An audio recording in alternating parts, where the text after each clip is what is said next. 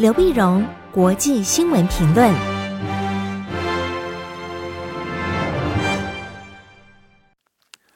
各位听众朋友，大家好，我是台北东吴大学政治系教授刘碧荣，今天为您回顾上礼拜重要的国际新闻呢。第一个，我们先看美中台三边关系的发展。美中台三边关系发展，从台湾的角度来看，当然我们最重视的，当然就是八月九号礼拜天的时候呢，美国卫生部长阿扎尔。代表川普总统到台湾，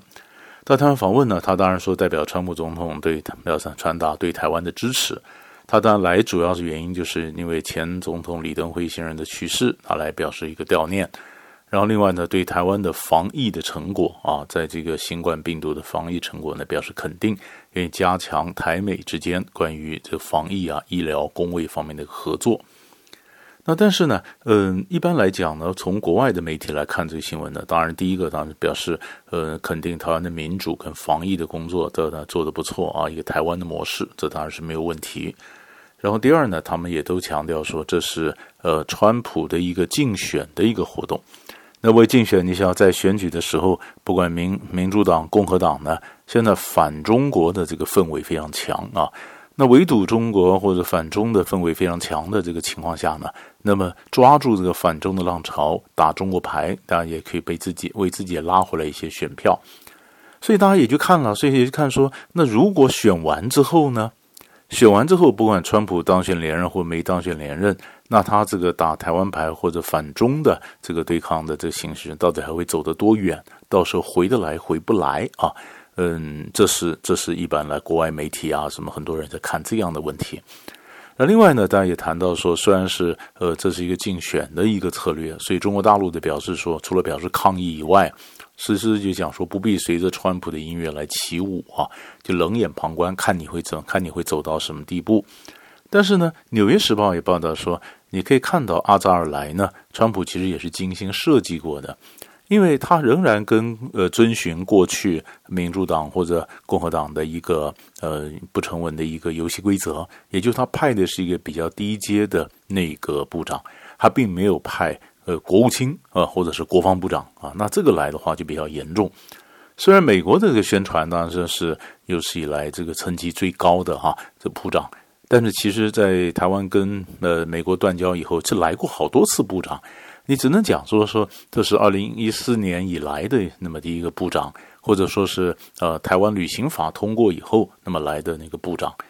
但是部长呢，当然也呃并不是非常敏感的部长，人事务性的、卫生的这个这个部长，所以这是美国抓住的中间微妙的一个平衡。然后第二呢，你看到跟台湾签的这个医卫合作的这种备忘录，也是白手套对白手套。台湾这边呢是台美事务委员会，美国那边签字的是 AIT，都不是官方对官方啊。那双方的部长们都是在见证这样的签字，但其实是白手套对白手套，所以这也是他们抓的一个分寸。那从台湾来讲呢，其实有一些没跟没有讲出来的一些失望啊，或者一些落寞。比如说台美关系如果真的是非常好的话呢，那么就是医疗卫生来讲，当然我们是希望尽早能拿到疫苗。因为现在大家都在抢疫苗啊，美国啦、中国大陆啦、欧洲啦，大家都在做疫苗的竞赛。那疫苗竞赛呢，如果说，嗯，如果疫苗能够开发出来的话，我们是不是可以优先可以拿到，所以摆在优先的名单里面呢？但美国当然是讲的也是一语带过，并没有做疫苗方面做非常具体的承诺。那么台湾当然也希望说，哎，台湾跟美国是不是签自由贸易协定呢？但是美国也先就不谈，啊，因为莱特海泽。呃，美美国贸易代表就说不谈，因为这个也不是卫生部要谈的，所以这个莱特海泽在华盛顿就表示说，台湾还有保护主义啊什么的，所以那么呃，FTA 不谈，所以自由贸易协定不谈，疫苗没有具体的承诺，那么签字呢也是白手套对白手套，来的部长的层级也只是说他是一个呃卫生部长，并不是呃国务卿等等那么非常重要的那么大的一个部长。所以这点来看来讲，虽然是某种程度来讲是台美关系还不错，但是呢，呃，它总是有一定的限制啊，它的这个发展和将未来的这个预期性啊，其实是有一定的局限的。好，这是在台美关系方面。可是你如果放大来看呢，从上礼拜五开始，呃，一连串的情，呃，美国跟中国大陆的关系呢，呃，其实不太好。嗯，从上礼拜五开始，你可以看到礼拜五的时候呢，美国宣布制裁十一名香港的官员，包括林郑月娥在内。所以这样一制裁，所以林郑月娥的小儿子在美国念书，就赶快就跑回香港了。林郑月娥，然后同样在礼拜五的时候呢，美国国家反间谍与安全中心主任那么伊万尼娜就警告，在这样一个场合警告呢，他说中国、俄国、伊朗都想干预美国的大选啊，虽然不太一样，俄国呢是反拜登的。啊，那么中国跟伊朗呢？那么事实上，它前面也也会影响到川普，所以都想到这面各有不同的打算呢。那近来是这个呃影响美国大选，这是他们讲。他们讲呢，同样在礼拜五的时候呢，中国大陆跟美国的国防部长通了电话。他通了电话，因为南海的情势紧张啊，双方中美防长通了电话，但是呢，各说各话，没有交集。没有交集到八月九号礼拜天的时候，就是阿扎尔来台湾那天呢，美国国家安全顾问欧布莱恩呢，这么在电视上接受访问的时候说，他说呢，中国对美国的基础设施发动网攻，啊，就是影响美国的选举的基础设施啊，那么各种的网站啊什么的进行网络攻击，啊，对对，这就是呃，接着就是等于接着是上礼拜五那个国家反间谍与安全中心主任的话。那欧布莱恩讲的更具体啊，那中国对对选举的这个基础设施进行网攻，然后呢，在八月十号礼拜一的时候呢，中国大陆也宣布制裁美国十一个人，就一来一往，从香港的制裁，呃，交相关交换制裁，或者说呃，中美国指责中国。干预美国的选举，他的网军啊，嗯，就是一连串的中美关系呢，呃，本来就已经不好，但是比较最新的发展，就是我们可以看到礼拜五到礼拜一的这一连串的互动。那将来会中美关系会怎么走啊？这个当然也是我们持续关注的一个方向。第二个，那当然就看到黎巴嫩的大爆炸。黎巴嫩大爆炸呢，在发生在上礼拜二。上礼拜二呢，就是八月四号的晚上，那么呃傍晚的时候呢，黎巴嫩的港口发生那么大爆炸。大爆炸呢，那主要的导因就是两千七百五十吨的硝酸铵，那么集中在这个仓库里面，然后爆炸。爆炸呢，那么至少一百三十七个死亡，五千超过五千人受伤，将近三十万人无家可归。它初步损失啊，那么大概三十亿美元。那那是初步损失，后面呢？港口的谷仓啊，谷仓的几乎百那么那么几乎都都都毁了嘛。那全国百分之八十五的这个粮食呢，存在这里毁了。那么全国进口呢？那么黎巴嫩百分之八十的消费靠进口啊，这靠进口里面百分之六十，那么是从这个呃在港口。那港口里面其中百分之九十是燕麦。啊结果像一一炸了以后呢，粮食也不够了，粮食也不够了。那于是各国就纷纷前来援助。礼拜二就就完了以后呢，所以礼拜四的时候呢，那么塞浦路斯派来了医生，丹麦送了钱，意大利、约旦、中国大陆那么都送了药品、医疗器材，联合国也拨了九百万美金支援黎巴嫩的这个这个医院。然后礼拜四的时候呢，法国总统马克宏啊，因为他以前是殖民的宗主国，马克宏跑得很快，法国总统立刻到黎巴嫩来看。另外看呢，就是那么的，的黎巴嫩人就感到很感动啊，说我们自己的总统没有来，那怎么法国总统来了呢？法国总统来，所以所以他又提出很多改革的建议给黎巴嫩政府啊，那么说希望他们能够改革之后呢，能够尽早，你这个你才能尽早收到国际的捐款。那么，所以黎巴嫩人很多人，他就是说，我们希望法国重新再来再来托管啊，交给法国托管，再管个十年，因为我们政府没有用啊，我们政府没有用，政府只会内斗，只会贪污，只会完全没有功能啊。所以八月九号礼拜天的时候呢，那马克龙又召集了三十个世界领袖开视讯会议，那么承诺呢对黎巴嫩呢的加紧援助，加紧援助呢，他们的这个视讯会议开下来啊，大概大概那么同意是找各国要捐的是两百五十二点七个 million 欧元啊，两亿五千两百七十万欧元，欧元呢，那各国的援助呢，川普说他们会派三架飞机有医疗的物资赶快送过去。德国捐一千万欧元紧急援助啊！事实上，二零一二年以来，德国已经给了十二亿欧元帮助黎巴嫩。黎巴嫩，英国呢，马上就说我给两千万英镑啊，经过粮食计划给两千万英镑。那之前呢，英国已经给过经济援助五百万英镑。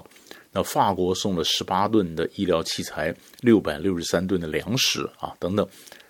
那群众还走上街头抗议啊！抗议，所以这个新闻部长、环境部长、司法部长纷纷辞职，最后终于逼得礼拜一的时候，黎巴嫩总理宣布内阁总辞，为爆炸案负责，因为这个没有用嘛。国会议员也辞，有些有些部长们说：“我没办法跟这样不负责任的政府一起羞与为伍哈，这边？部长先辞，在这时候你总理能不辞吗？啊？可是问题是，你想黎巴嫩的情势非常复杂哈，黎巴嫩复杂，因为黎巴嫩的种族啊、宗教也多啊，宗宗教。那么这个一般来讲，它是维持一个平衡。黎巴嫩的总理是逊尼派，是逊尼派；黎巴嫩的议长是什叶派。黎巴嫩的总统是基督徒啊，所以他是逊尼、什叶和基督教呢，三个是维持一个平衡。所以你这个辞职之后，还必须在这个不同宗教族群里面，同样选出人来维持这样的平衡。啊，所以黎巴嫩呢，对这情形对他来讲，它是一个很大的一个灾难啊，这是很惨的情形。那国际援助，那么法国的国际援助，很多钱要直接送到黎巴嫩的灾民手里，不要经过政府。可见政府国际上也不信任，黎巴嫩人也不信任。但现在整个总辞了以后，后面怎么选，怎么选举，怎么产生新的政府，然后钱怎么怎么发下去啊？呃，这都是一个蛮头大的一个问题。最后呢，我们看一下美国的这个。呃，这个经经济振兴的方案，这也是一个蛮头大的问题，因为在整个这经济振兴的，我们讲的美国世界大第一大经济体，它的这个经济援助的，呃，怎么样的就是纾困的钱呢？一直在在国会里面两党一直谈不出来，谈不出来的时候，在所以在礼拜六的时候呢，川普说，那既然国会谈不出来，我就又签署行政命令，签四个行政命令，我们来援来来，我来我来做。我来做呢，行政命令包括呢，那么每周发放四百元美金给失业者啊，比如延缓征收薪资税啊，那么冻结破迁令，破迁令就是本来你说你你你没办法付房租啊，你也强迫要签要要搬家，那么以及呢延缓这个助学贷款的这个还钱，还钱呢，当然，但是这里面这讲出来以后，国会就讲了，联邦的支钱怎么支出，这是众议院国会的权利啊。你的总统本身是不合宪的啊，不合宪。但是很多人在仔细看呢，里面有一点问题。比如说，那么川普讲说发放四百块给这失业者，但是四百块美金呢，百分之二十五是由各州来支付。那各州说我没钱呢，没钱呢，而且没有法源要我付这个钱呢啊。那么薪资税希望延缓，延缓的薪资税本来是用来支付社安基金和医疗保险福利。那如果没有了税收，那这社会安定资金和医疗保险这个钱谁出呢？啊，谁出呢？那么众议院民主党呢，本来五月通过三点四兆的纾困法案，将每周六百块的失业救济啊延到明年一月，就是给啊给到明年一月，但因为成本太高啊，所以共和党反对啊，分的反对，所以这个钱也谈不拢，钱谈不拢。但是也有专家讲说，第一个呢，这里面是一个问题。就是川普这个方案里面没有谈到以前讲的说，哎，每个人可以拿到一千两百块美金啊，或者说援助中小企业什么这一块他没讲啊，啊。第二，那么呃，你你你川普行政命令出完以后，可是国会的两党还在谈判呢。那国会两党如果谈谈出来了结果了，那你这个行政命令还算数不算数呢？啊，所以这是一个问题。那在第三个违宪，那违宪的话，将来如果在法院里面缠讼半天，这个这个都是问题。但是川普呢，那么他要认为，他认为这样做，他说你你们不救我总统，我用我的权力来救经济，结果不见得有效果，但却产生更大的问题。所以这是美国现在内部比较混乱的一个方面。所以大概上个礼拜呢，三块大的新闻就为您分析到这里，我们下礼拜再见。